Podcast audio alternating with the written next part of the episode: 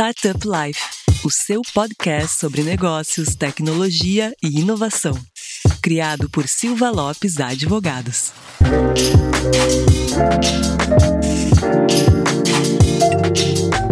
Fala galera, meu nome é Lion Lopes e está começando mais um Startup Life, o seu podcast sobre negócios, tecnologia e inovação. E como sempre, está aqui comigo dividindo a bancada minha grande amiga Cristiane Serra. E aí, Cris, tudo certo? Tudo certo, Lion. E antes da gente contar qual é o tema de hoje, aquele recado importante para os nossos ouvintes que ainda não nos seguem no Spotify ou na plataforma de preferência deles. Então, nos siga, nos avalie bem, né, para a gente continuar performando bem nos rankings aí das plataformas de streaming e também acesse o portal startuplife.com.br para notícias e informações sobre o ecossistema e também nos seguir no Instagram @startuplifeoficial. Bom, dado o recado, hoje nós vamos desbravar um pouco mais do ecossistema de Minas Gerais. Lembrando que a gente já tem um episódio especial sobre o ecossistema, mas hoje a gente vai adentrar um pouco mais sobre o mercado de investimentos mineiro. E Lion, a gente tem um super convidado aí, então conta para o pessoal quem está aqui conosco hoje. Exatamente, Cris. Nós estamos aqui dando sequência aos nossos episódios especiais, né, tendo Minas Gerais aí como objeto a ser analisado e, logicamente, a gente teria que entender um pouco mais de como que está o ecossistema de investimentos em tecnologia ali em Minas Gerais. E para isso a gente chamou o Justino, que ele é CEO e founder da FCJ Venture Builder. E aí, Justino, tudo bom? Tudo bem, muito prazer falar com vocês. Vou falar com o pessoal gaúcho, gosto muito da região do Rio Grande do Sul aqui como nós mineiros, né, que são um povo mais caloroso, como assim dizer. Então, olá, é um prazer estar aqui. Eu sou o fundador da FCJ, Venture Builder. A gente está aí, tem dia 5 de outubro agora, a gente faz oito anos. Então, estamos oito anos nessa jornada aqui em Minas Gerais, em Belo Horizonte especificamente, para quem está vendo. E a ideia é que bater um papo e poder compartilhar aí, retornar um pouquinho desse ecossistema nosso e trocar uma experiência aí com vocês. Vai ser um prazer estar aí durante essa jornada. Maravilha, muito obrigado, Justino. E é com o Justino que nós vamos aqui tentar entender um pouco como que está se movimentando o mercado de investimento em tecnologia em Minas Gerais, quais são os desafios, quais são as oportunidades. E sem dúvida, acho que para a gente começar, né, Cris, a gente tem que ter uma ideia de um pouco de como está o cenário atual do mercado de investimento, né? Com certeza. E a gente tem uma estimativa de que o ano vai fechar com investimentos em startups brasileiras entre 8 bilhões 10 bilhões de dólares, segundo a plataforma de inovação Distrito. Justino, diante desse cenário, qual é a tua leitura do mercado brasileiro? Tu acredita que o ecossistema brasileiro ele atingiu uma maturidade? Eu entendo que ainda não atingiu maturidade ou potencialidade. Eu acho que a maturidade sim, mas a potencialidade não, para ser mais preciso, né? A gente tem visto nesse início do ano um volume muito grande de investimento, né? e aí está entrando agora mais recentemente, nos últimos seis meses, uma componente de investimento que eu acho que vai fazer muita diferença, que é o CVC, né? o Corporate Venture Capital. O Corporate Venture Capital tem criado, tem trazido um volume de recursos até então inexistente no Brasil, ou com pouca presença.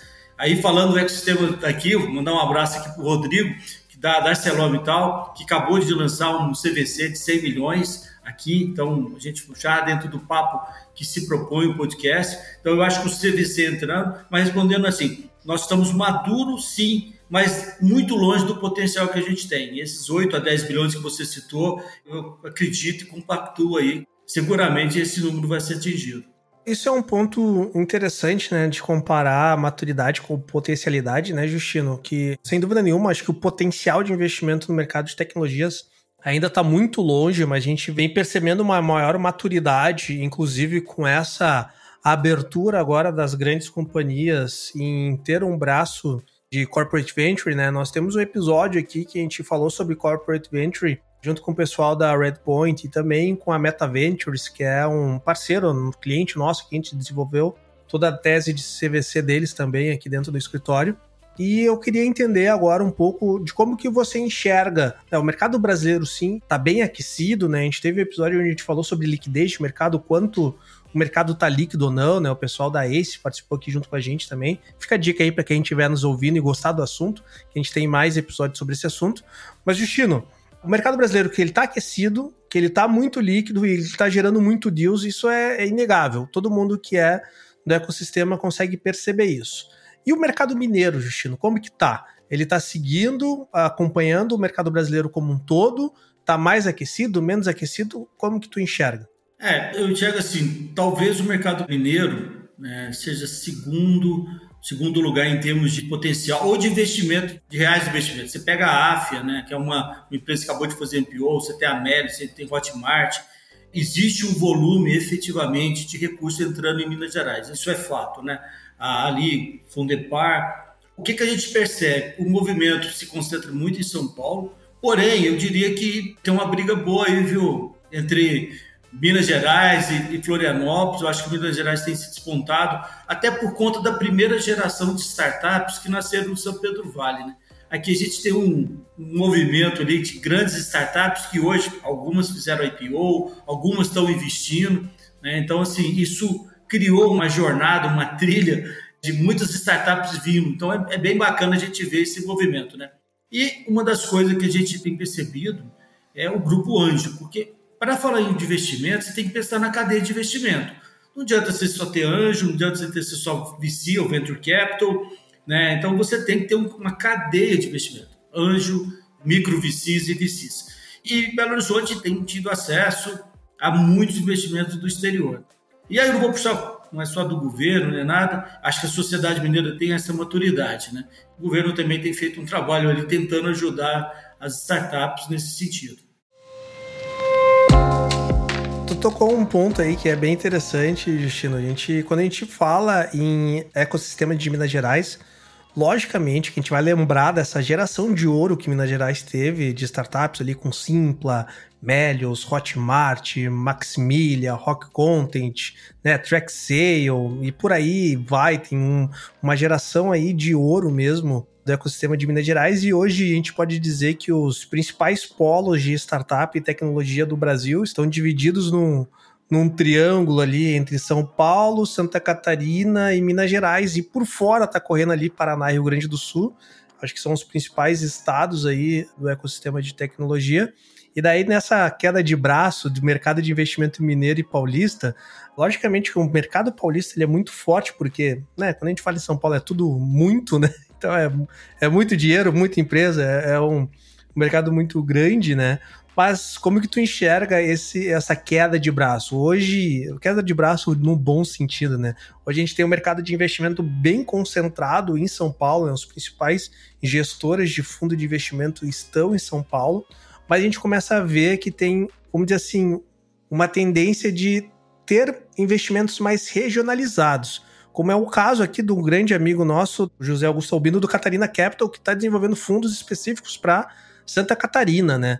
Minas Gerais está seguindo essa onda também, está pensando né, fundos específicos para Minas, investidores que querem investir mais no mercado de Minas Gerais. Como que tu enxerga Minas Gerais sendo um forte, vamos dizer assim, um forte concorrente em tirar o dinheiro do centro do país principalmente São Paulo, e trazer para a startup de Minas, trazer fundos específicos para Minas Gerais. Está tendo um movimento semelhante ao que Santa Catarina está fazendo, Justino?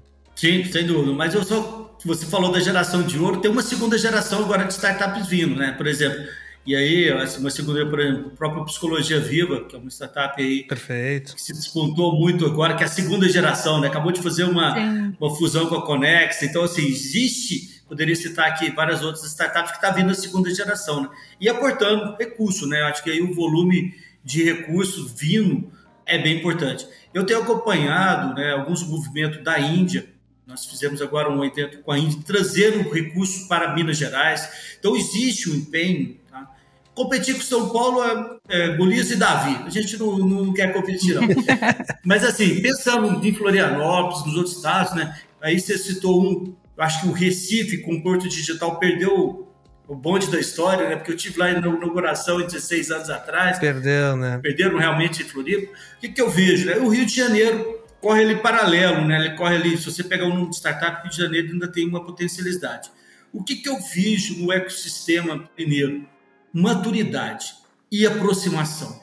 Nós, aqui em Minas Gerais, nós somos um, um, grupo muito, muito coeso. Por exemplo, eu falo com qualquer fundo, com qualquer venture builder, a gente tem acesso aqui. A gente tem, inclusive, um grupo aqui de WhatsApp, o Move. Então, existe um movimento, né? o que eu vou falar com a panelinha, mas assim, é um movimento que todo mundo se ajuda. Então, se eu pegar aqui, eu ligo o telefone, eu falo com o Max, da Max Milha, eu falo com o Caetano, eu falo com o João Zica, né, do Raja Vale, que é um parceiraço, que tem, né, investe em várias iniciativas. Então, eu acho que uma das grandes características, e é isso que está atraindo muito investidor, é uma das grandes características que tem aqui em Belo Horizonte é essa aproximação do ecossistema.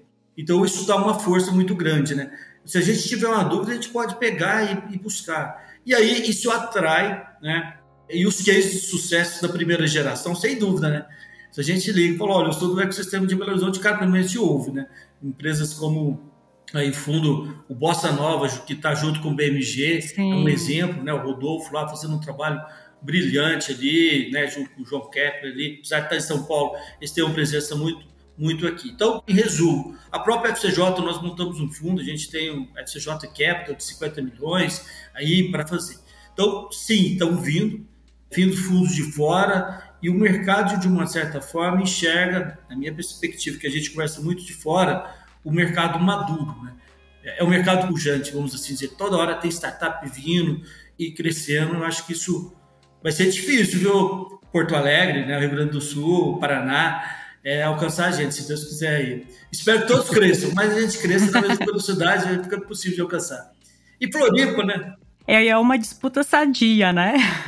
Gente, a disputa ganha-ganha. Não é um Exato. é um entendeu? Não é um disputa, não é disputa eu ganho e você perde. Esse tipo de coisa, né? Assim, é estimulante você buscar, buscar alternativas. Exato. A FCJ a gente tem presença hoje em São Paulo, a gente tem presença em vários estados.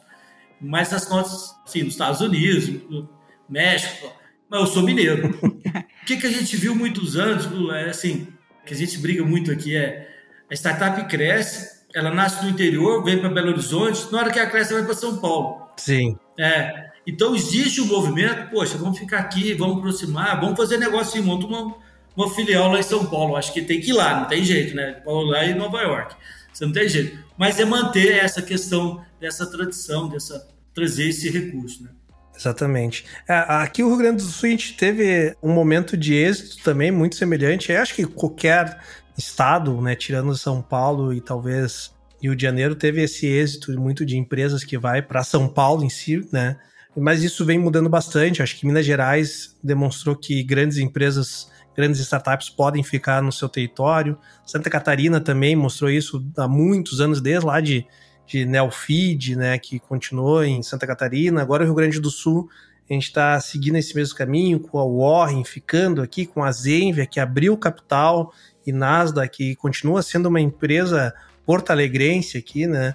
A gente tem um setor aqui em Porto Alegre que a maioria das empresas de tecnologia também estão dentro de uma área, gera esse sentimento de comunidade.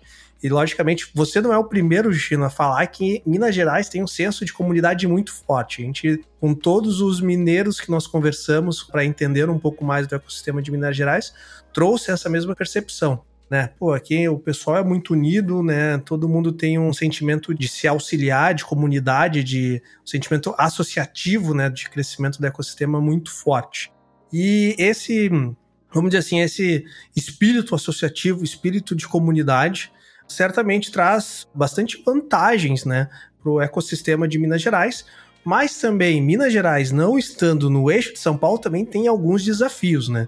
E daí eu queria entender aí de ti, Justino, como que tu vê, né? Quais são as vantagens e desafios do mercado de investimento aí em Minas Gerais? De ser um, um fundo de investimento em Minas Gerais, como tu falou, ah, montamos aqui um fundo de 50 milhões, né?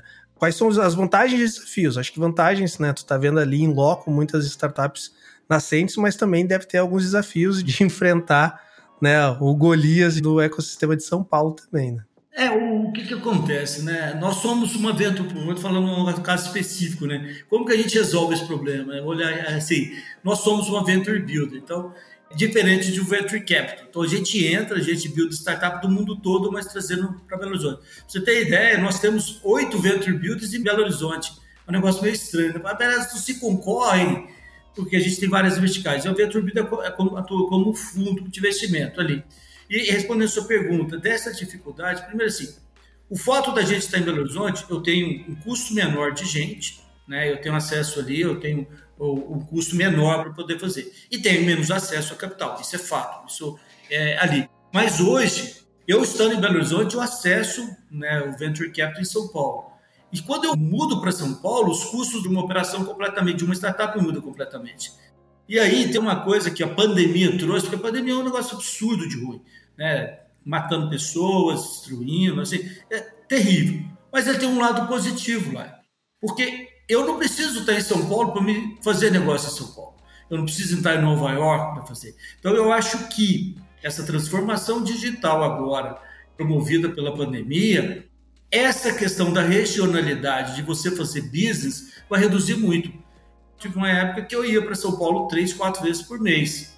Tem um ano que eu não vou, um ano e dez meses, continuo fazendo negócio em São Paulo. Exato. Então, o que, que eu vejo? Essa questão, o acesso aos fundos, esse tipo de coisa, essa barreira regional vai acabar, vai diminuir. Você não precisa estar em São Paulo para conversar com o fundo. Né? Isso vai ficar bem bacana. E aí, o que, que eu vejo? Né? O que, que Belo Horizonte está fazendo? Criando cada vez mais, por exemplo, tem o CID, você tem né, Think Lab. Aqui existe um lancedouro de startups ainda muito forte. Tem as Venture Builders que também trabalham nisso. Então a gente está aí com 94 startups. E aí o que, que acontece? Tem que nascer startup para você ter um volume de startup com qualidade. E aí os VCs começam, opa, né, acho que é bem bacana. E a AFA ter feito, você pega o Uberlândia, vou pegar um exemplo, tem, né, com o Magazine Luiza ali, investindo ali, você pega, tem startup né, na região do Triângulo, então, eu acho que esse movimento só Belo Horizonte e ali também vai se esparramar para o Estado. Tem percebido isso. Juiz Fora tem, tem acordado, ali a gente está até olhando ali. Então, o Estado de Minas Gerais tem acordado, porque hoje é muito também centralizado em Belo Horizonte, entendeu? Então, eu acho que isso vai abrir um, uma coisa muito boa e vai surgir, gente. Assim, eu acho que a bola da vez é o CVC, Corporate Venture Capital. E aí, né? Minas Gerais tem uma oportunidade das mineradoras, tem oportunidade eh, bem interessante de ter um recurso extra VC americano. E agora eu quero levar a nossa conversa para um rumo um pouco diferente, que a gente já deu umas pinceladas, mas eu quero saber do Justino mais sobre a FCJ. Então conta pra gente como é que são feitas as escolhas das startups que vão ser investidas. E é claro, já explica a tese. É, na realidade, assim, hoje a FCJ nós somos uma hold, né? Nós somos uma startup. Olha, eu estava falando com a Cristian, é que assim, é estranho quando a pessoa fala, peraí, você é uma Venture Builder, mas você é uma startup? Né? Em 2013, quando a gente lançou, nós somos a primeira Venture Builder do Brasil. Todo mundo olhava para a gente e falava, que bicho esquisito é esse, gente? Não é aceleradora, não é incubadora, não é fundo de investimento. Né? Então, assim, e o mineiro é mais tradicional ainda que o resto. É o mineiro, para ter confiança, é um negócio sempre desconfiado. Mas explicando, então, assim, a FCJ, o que, que a gente é uma venture builder, né? Então a gente pega startup e a gente se torna cofundador dela. Sim. Então, você pega um programa de aceleração, você fica três, seis meses e vai embora. A venture builder não, a gente é co-founder da startup e cresce. E o que, que a gente faz hoje? A gente cria, na a Hold, onde eu estou, a gente cria novas venture builders. Vou te dar um exemplo.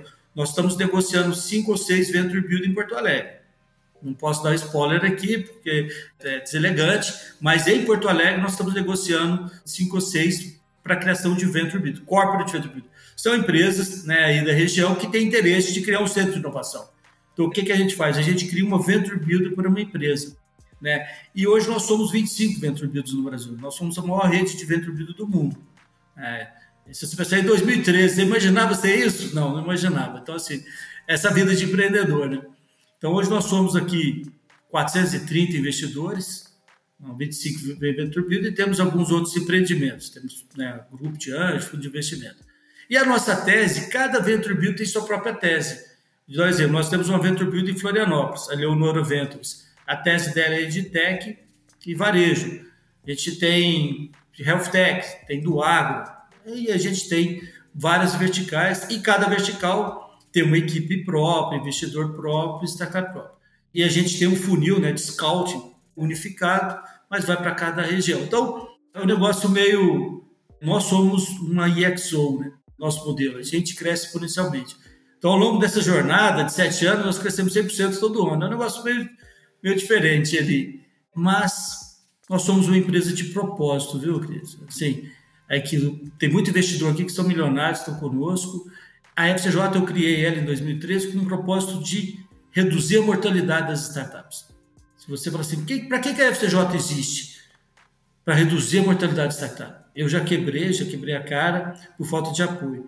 E 75% a 80% da startup morrem por falta de, de gente com ela naquela fase que ninguém quer. Porque depois que ela está faturando 50, 100 mil, tá ali, putz, tem uma fila de gente com cheque na mão querendo pôr grana nela. E antes?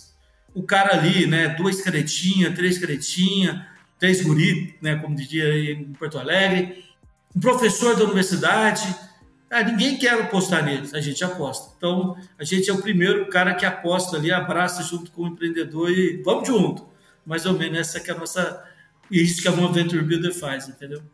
Daí vem um ponto importante que eu gostaria de ver contigo, Justino, é tu explicar um pouquinho, né? Tu deu aí uma pincelada, mas tu explicar um pouquinho da tese da FCJ, como, né, o que, que vocês procuram, qual é o tipo de startup que está dentro da tese de vocês.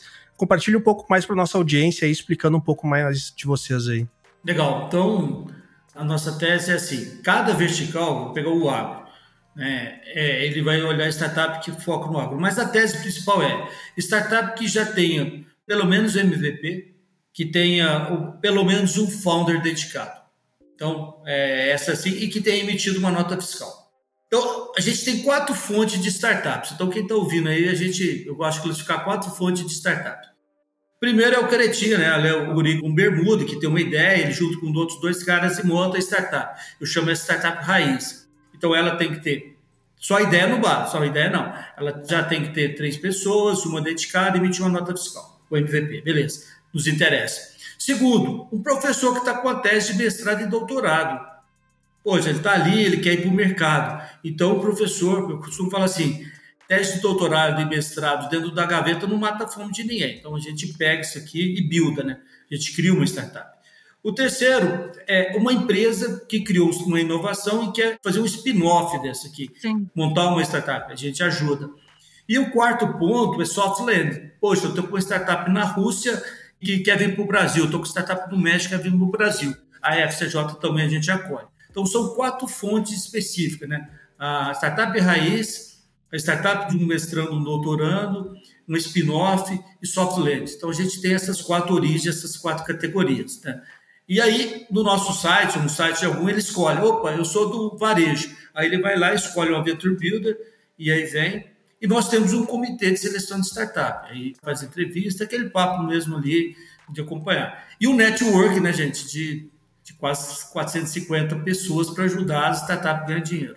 Porque eu acredito lá, assim, Cris, assim, a grande maioria das startups chega para a gente e fala, o que, o que você precisa? Ah, eu preciso de dinheiro, eu preciso de investidor. Eu falo, não, você não precisa de investidor, você precisa de cliente. O investidor é o mal necessário. Sim. Você precisa de nota fiscal. Com nota fiscal, você consegue o dinheiro. Agora, não inverte a ordem, né? Hoje tem menos, mas muita startup, ela acha que o negócio dela é o, é o investidor. Sim. Fala, cara, seu negócio é nota fiscal, é dinheiro entrando no caixa, é gente pagando. Com isso, você consegue o resto tudo. Não precisa nem dar lucro, mas se você está gerando caixa, né? Então, acho que é um bom exemplo aí. Perfeito. Trouxe um ponto legal da tua tese, Justino, né, da tese da FCJ, de fazer a tropicalização de empresas estrangeiras aqui no Brasil. E daí eu queria entender os benefícios aí que você entende do mercado mineiro, das empresas estrangeiras, né, pousarem aí, fixarem raiz no mercado mineiro. O que, que o mercado mineiro tem de aspectos interessantes para empresas estrangeiras começarem a sua jornada no Brasil em Minas? o fato, né, por que, que a gente veja o soft land? O Brasil é um país que tem uma legislação que nem mesmo o brasileiro entende, né? Quanto mais uma pessoa que está no exterior. Isso aqui é terra de louco, né? Para empreender aqui, o cara tem que ser maluco, né? Porque empreender num país onde a legislação é maior que a Bíblia, não tem jeito. E o que, que a gente vê? Então, primeiro tem isso, segundo tem a língua, e terceiro tem o tamanho territorial do país. Nós somos um país do tamanho que a Europa. Então, assim, o que, que a gente, quando a gente fala de soft land, né, é um pouso suave, a gente traz ela para Minas Gerais, mas hoje, o grupo nosso, a gente dá uma capilaridade para essa startup em nível nacional. Então, a gente tem um apoio jurídico, onde a gente abre uma SA aqui no Brasil, opera, faz essa abertura, a gente fica sócio da Operação Brasil né, fazendo essa tropicalização, fazendo toda essa questão jurídico, contábil, marketing, montando uma equipe e Belo Horizonte, porque é a nossa sede, mas a gente oferece para eles hoje uma capilaridade a nível nacional. A gente está em João Pessoa, né, ainda não estamos em Porto Alegre, mas vamos estar brevemente, então a gente leva essa capilaridade. E aí é simplificar a vinda dessas empresas ali. Vou te dar um exemplo: Portugal. Portugal é um país né, que tem uma produz bastante tecnologia, mas tem 15 milhões de habitantes. Menor que São Paulo. É, menor que a cidade de São Paulo, você lá. Exatamente. é, menor que a cidade de São Paulo. Só que se você pegar o PIB da cidade de São Paulo, é muitas vezes maior que o PIB do, de Portugal. Sem dúvida. Então, assim, a gente está falando de 15 milhões de habitantes para 230. Se você pegar a Finlândia, onde a gente tem base, né, ali, gente, o mercado é de 8 milhões de habitantes. Só que tem high-tech ao extremo, né, de tech e tal. Só que imagina o finlandês indo para o Brasil e aventurar. Ele vai gastar um dinheiro absurdo. Então a gente faz esse soft land, a gente tem hoje um trabalho muito bacana e estamos conversando com startup da Rússia, já temos startup aqui do portfólio de vários locais do mundo. Então é, essa é uma fonte. E aí eu trago divisa para o Brasil, né? Eu trago divisa para Belo Horizonte, trago divisa para o Brasil, porque a gente abre uma operação no Brasil, CNPJ brasileiro. Porque eu não vou fazer um negócio desse o cara faturando no exterior. O risco é muito grande para a gente. Né? Então, um aventureiro aí dá um, dá um, dá um tomé no, no mercado brasileiro, nós somos solidários, né, doutor? Perfeito. Você que é advogado aí, você sabe. Dispensa o doutor, gente, fica, fica tranquilo.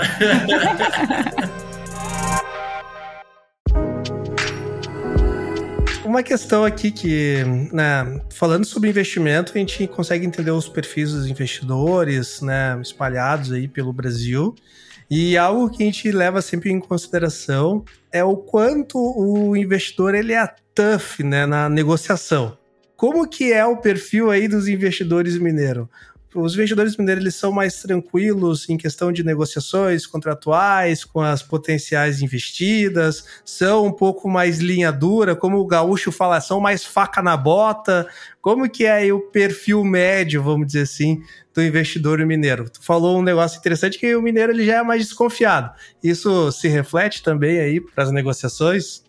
Existe uma, uma, uma piada no Brasil que a diferença do investidor mineiro do paulista e do carioca. Então, assim, o mineiro, ele, ele não quer saber quanto que ele está ganhando, ele quer saber quanto que você está ganhando. Então, assim, o mineiro tem essa, é, é, infelizmente, né? Hoje está tá trabalhando, mas o mineiro, quando você vai fazer uma negociação com o mineiro, ele não quer saber quanto que ele está ganhando, ele quer saber o que, que você está levando, está mais preocupado, pô, você está ganhando muito, né? Então, isso é ruim. O carioca, por exemplo, é, poxa, meu, quanto que eu estou ganhando? Ele quer nem saber quanto você está ganhando. E o, e o paulista não, ele fala assim, quanto nós vamos ganhar? Então, assim, o mineiro ainda tem muito disso, né? Se você fizer negócio com mineiro, você faz com qualquer local do mundo, né? E o investidor mineiro ainda é um investidor tradicional. É um investidor que investe em terra, né? É um investidor que pegar ali, que mede o investimento dele cabeça de gado, se você pegar o Triângulo Mineiro, né? O cara, ah, quantas arroba da, que eu vou ter que investir nessa startup? É mais ou menos isso, né? Então, existe esse tradicionalismo. Mas, para nossa surpresa, a gente, quando a gente criou um novo agro, né, junto com a FAENG, aqui em Minas Gerais, e a nossa tese é startup de agronegócio. E para isso a gente atrai investidor do agronegócio. Foi uma surpresa muito bacana o volume de investidores do agronegócio que vem. Essa segunda geração, né? Porque a primeira geração que criou o campo, a segunda geração saiu, foi todas as cidades. A terceira geração está voltando. Não sei se vocês estão percebendo esse movimento Sim, agora. Sem dúvida. De, de, de que está voltando, é bem bacana. Então, o mineiro, de uma forma geral, ele é muito difícil para tomar uma decisão, porque o paulista é assim, quero, quero, não quero, não quero, né? Não perde tempo. O mineiro não, ele vai fazer 10 reuniões para te falar não, e às vezes nem te fala não. Então, assim, estou fazendo a crítica aqui porque eu sou mineiro. Né? Então, a gente conhecendo essa forma de tratar do mineiro, a gente consegue fazer negócio. Então, investir. E aí, uma coisa que me parece que essa mudança, né, de parar de investir em cabeça de gado, só em cabeça de gado, em pet café e imóvel, existe sim um movimento hoje buscando investimento em inovação. Eu falo nós porque a gente é muito procurado, o volume de pessoas que olha, tem crescido substancialmente aqui em Belo Horizonte. Mas é uma catequização, precisa ser feito uma catequização desse mindset. Mas o mineiro, vou te falar, é mão de vaca mesmo, assim como eu diria aqui. Aqui, para investir não é fácil, não. Você vai ver o colchão dele tá cheio de grana, mas para investir é mais difícil, entendeu? Mas sabe que esse movimento, Justina, é interessante, né? Do... Aqui no Sul também é, não é muito diferente. Eu acho que no Brasil inteiro, como um todo, dos grandes investidores em terra e em agronegócio começarem a estar tá investindo também em tecnologia ligado ao agronegócio. A gente teve um episódio aqui muito legal onde a gente falou sobre agtechs e a revolução do agronegócio. A gente teve a participação do Flávio, da Eco3, do Rafael Coelho, da Agronal também, comentando um pouco sobre esse crescimento de agronegócio. E eu tenho percebido também que essa terceira geração, né, que está voltando para o campo, ela está voltando para o campo, mas com o olho na capital para fazer novos investimentos e aproveitar esse investimento, porque uma questão que a gente tem, né, o terreno ele é findável, né? Então daqui a pouco não vai mais ter terreno para investir, não vai caber mais cabeça de gado numa fazenda e esses caras vão começar a investir em tecnologia também. E é interessante isso que tu trouxe aí de Minas Gerais também tá seguindo. Como que vocês estão fazendo a educação desse novo investidor, né, que vem do agronegócio, esse investidor mais tradicional, que é aquele cara que ele era acostumado a investir em terra, em cabeça de gado, em imóvel, e tu explicar para ele que não, para tu investir em startup, a gente usa esse tipo de instrumento aqui, que tu vai fazer um mútuo conversível, que vai funcionar assim, que é um investimento de risco, mas tem um potencial de escalabilidade, tornar o teu investimento mais exponencial. De cada 10 investimentos vai perder 9, mas aquele um que der certo vai pagar todos os outros. Como que está sendo esse, a educação aí do, do novo investidor mineiro, Justino? Você falou exatamente, a, descreveu exatamente essa questão. O que, que a gente fez? Né? A gente tem hoje um, uma iniciativa chamada FCJ India Network. O que a gente promove é curso, workshop e capacitação de investimento anjo né? nessa pegada. Nós fizemos um convênio, fizemos uma doação para o governo do estado para a gente fazer workshop, treinamento em várias cidades, do, isso sem custo, give back mesmo, aí, para a sociedade buscando equalizar essa questão. Então, a gente já fez em Uberlândia, estamos fazendo em Uberaba, outras cidades, é, é um treinamento, um workshop sobre investimento anjo. E aí, tem uma característica que, primeiro, é, ele tem que investir sabendo que tem risco, porque é, a gente tem que ter responsabilidade na hora de falar, investimento você está fazendo é investimento de risco. Primeiro ponto. Só que, como você mitiga esse risco? Eliminar, você não elimina. Escolhe uma tese, invista naquilo que você entenda, então, esse é um dos conselhos que ele vai. Crie um portfólio e não invista sozinho. Busca grupos de investimento anjo para fazer. Gente, nesse exato minuto, das 19 às 20 horas, nós estamos lançando um grupo de investimento anjo no Uberlândia. Eu não estou lá porque eu estou aqui, senão eu estaria lá. Né? Como a gente já tinha marcado tal. Então, é um grupo de investimento anjo com esse objetivo de levar educação, de levar conhecimento, reduzir o risco, porque ele participa de um grupo anjo e ele vai ver a opinião de um lá, vai ver a opinião do outro. No lugar dele pôr 100 mil, ele põe 15. Aí cada um passa o chapéu, põe 15 ali, aí você tem um volume.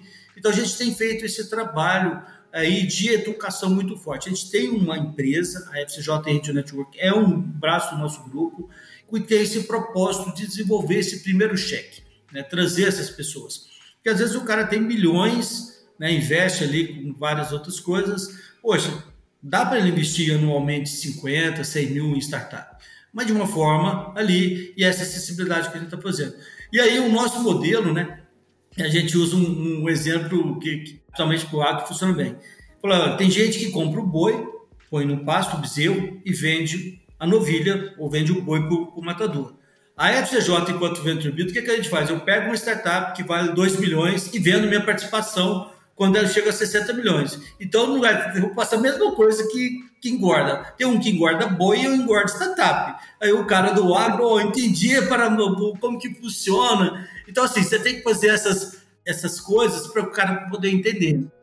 E um setor que tem muito dinheiro, um potencial de investimento muito grande é o setor de medicina. O que tem de médico, né, com condições financeiras de investir, mas ele não quer investir em água, não, não quer investir em varejo.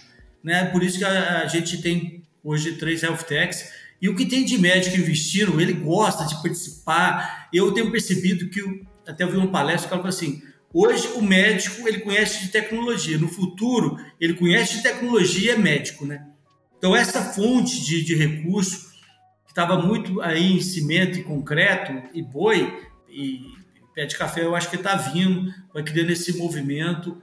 E aí, gente, segura o Brasil. Aí eu acho que é aí, segura o Brasil mesmo, porque vamos crescer assustadoramente. Eu adorei o exemplo de engorda boi e eu engordo startups. eu achei. É, mas é o que é uma. É verdade, é. não, é uma é. forma muito prática de, de explicar. Exatamente. Eu falo, é, o Psicologia Viva né, já valia 100 mil.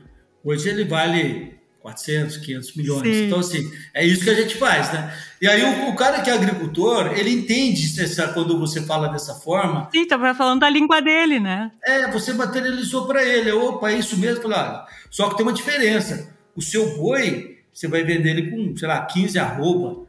Uma startup, eu não tenho limite para me vender a participação dela. Sim. Eu faço múltiplo muito maior que isso. Agora eu vou morrer, vai morrer um boi, vai morrer outro boi. Por isso que eu tenho que ter um, né, um conjunto de bois aqui para conjunto de startup. Uma ou outra vai ficar pelo caminho. Aí o cara não hum, entendi. Aí ele pergunta, né? Mas o que, que você faz o boi não morrer no pasto? Aí no nosso caso, eu tenho uma equipe que fica cuidando da startup, sou uma venture builder. Eu tenho uma equipe que fica olhando o seu boi. Ah, entendi. Então, é, a forma de conversar é muito bacana nesse caso específico do agro, né?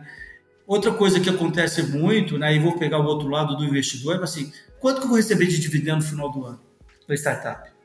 Né, esse é o que a gente vê muito. Cara, esquece, você está investindo em startup, precisa ter o seu retorno daqui 4, 5 anos. Ah, e qual que é a taxa de, de retorno? Não é taxa, você tem que perguntar quantas vezes eu multiplicar seu capital. Porque taxa de retorno pega compra o título do, do Tesouro Nacional que você tem, né, o CDB. Aqui você está falando em múltiplo. Então a gente tenta fazer essa educação ali. O cara, ah, entendi. Então não tem dividendo? Não tem dividendo, porque o dividendo a gente vai reinvestir. Porque eu não quero sugar a empresa, eu quero aquela crise. Ah, entendi. Outra coisa que o cara faz muito é o seguinte: não, vou investir na startup, eu quero 70% da startup. Meu amigo, você vai ter um mico na mão, ninguém nunca mais vai investir. Né? Então você tem que investir um valor que você possa não sujar o cap table. Sim. Ali 5%, 10%. Então esse trabalho de educação a gente tem feito muito e tem conseguido. Né? Hoje temos 420 investidores ali no nosso grupo e a gente vai bater o final, finalizar o ano aí com 600 aproximadamente. Indo para os nossos finalmente aqui no nosso episódio, que a gente já está batendo aqui o nosso tempo, eu queria perguntar para você, Justino, quais são as tendências aí que tu enxerga de, do futuro do mercado de investimento em Minas Gerais? A gente já falou muito aí dessa migração do investidor mais tradicional para o mercado de tecnologia, mas tem alguma outra tendência, um futuro que tu percebe aí que a gente não tenha comentado ainda sobre o mercado de investimento em startups aí de Minas Gerais? O que eu vejo, né? A, só reforçando, assim, esse movimento do investidor anjo ganhando maior força aqui em Minas Gerais e ele vai permitir, né, vir startups, nascedouro de startup. Então, isso eu tenho percebido muito crescente, pessoas interessadas. Normalmente, pessoas que nunca pensou em investir em startup hoje já está perguntando: opa, como que eu faço? Então, assim, existe esse movimento. Então, acho que aqui em Minas Gerais está surgindo esse movimento. Segundo, é o CVC. A gente está falando ali um que investe no Lambanesi, né, no Liberty ali, né, quando ele ainda é esse e outro que lá na frente. Então, eu acho que esses dois movimentos ele vai trazer uma possibilidade muito grande. E as Venture Builders, né, que é o que a gente está ali, nasce como um meio intermediário. Né? A gente não é investidor anjo, a gente não é Venture Capital. Então, a gente é um porto seguro. O que, que a gente faz? A gente build startup. Então, eu acho que esses três movimentos aqui em Minas Gerais, a FCJ, a gente tem criado muitas novas Venture Builders aqui, são três movimentos que faz sentido. Grupo Anjo crescendo, se estruturando, Aí eu posso até citar um outro grupo anjo aqui muito forte, que é de Uberlândia lá, a Agrovem, né? Pessoal muito amigo, saiu da Algar. E esses CDCs que estão vindo, igual Arcelor e outros que estão vindo, e as Venture Builders estão ganhando força. Então, isso tudo E você vê que nenhum é concorrente, nós somos complementares. Isso que é bacana, né? É o win-to-win, né? Não é um, um vence, outro perde. É esse movimento. Então, Minas Gerais, eu acho que está se consolidando. E o mais bacana, esse movimento está saindo só, que era só Belo Horizonte, está indo para o interior. Triângulo Mineiro, Juiz de Fora, que está abrindo, não vou dar o spoiler ali, mas está abrindo um centro de inovação extremamente grande ali no Moinho, né, e outras regiões. Então, eu acho que Belo Horizonte, Minas Gerais, ganha com isso. Nós somos 880 municípios, nós somos o, maior, o estado que tem mais municípios do Brasil, né? Você pega assim, a gente tem um potencial grande. Então, Belo Horizonte é isso. E essa aproximação dos ecossistemas, dessa interação que o mineiro tem, né? De tomar café, comer pão de queijo ali, e às vezes comer um fígado ali com giló lá no, no mercado central, isso é, é muito legal qualquer um que você ligar, você consegue falar em, em, em, Minas Gerais. Então isso é bacana, essa aproximação, esse pertencimento, eu acho que fortalece o ecossistema, né? E tá vendo agora esses novos investidores aí muito forte, né? Muito legal, Chino. E, bom, abrindo aqui agora para tu deixar os teus recadinhos finais aí, muito obrigado por ter participado aqui do nosso episódio. Tenho certeza que foi muito esclarecedor para mim, como foi para os nossos ouvintes entender um pouquinho mais de como é o mercado de investimento aí em Minas Gerais. Aprendi muito contigo, muito obrigado mesmo, Justino. E deixo aberto aí para tu deixar os teus recadinhos finais. Quem quiser conhecer um pouco mais da FCJ, quem quiser, né, sou startup, quero saber se, eu, se a FCJ pode investir em mim, ou sou investidor e quero saber como investir através da FCJ. Deixa aí os teus recadinhos finais e como que o pessoal consegue ter mais informações sobre vocês. Legal. É, gente, para quem está ouvindo aí, né, a gente acha que a gente nasceu investimento. Em 2013, a gente, né, o nosso grupo tinha 8 mil reais é, e uma ideia. Então a gente é uma startup. Passado esses oito anos, nosso valuation aí na casa de 500 milhões, ali com 420. Por que, que eu estou falando isso? Você que tem uma startup, a resiliência, o objetivo, né, de não desistir, de ter um propósito, é muito bacana. Se você acordar e montar, se você está montando uma startup para ganhar dinheiro, cara, arruma outra coisa, vai passar um concurso público.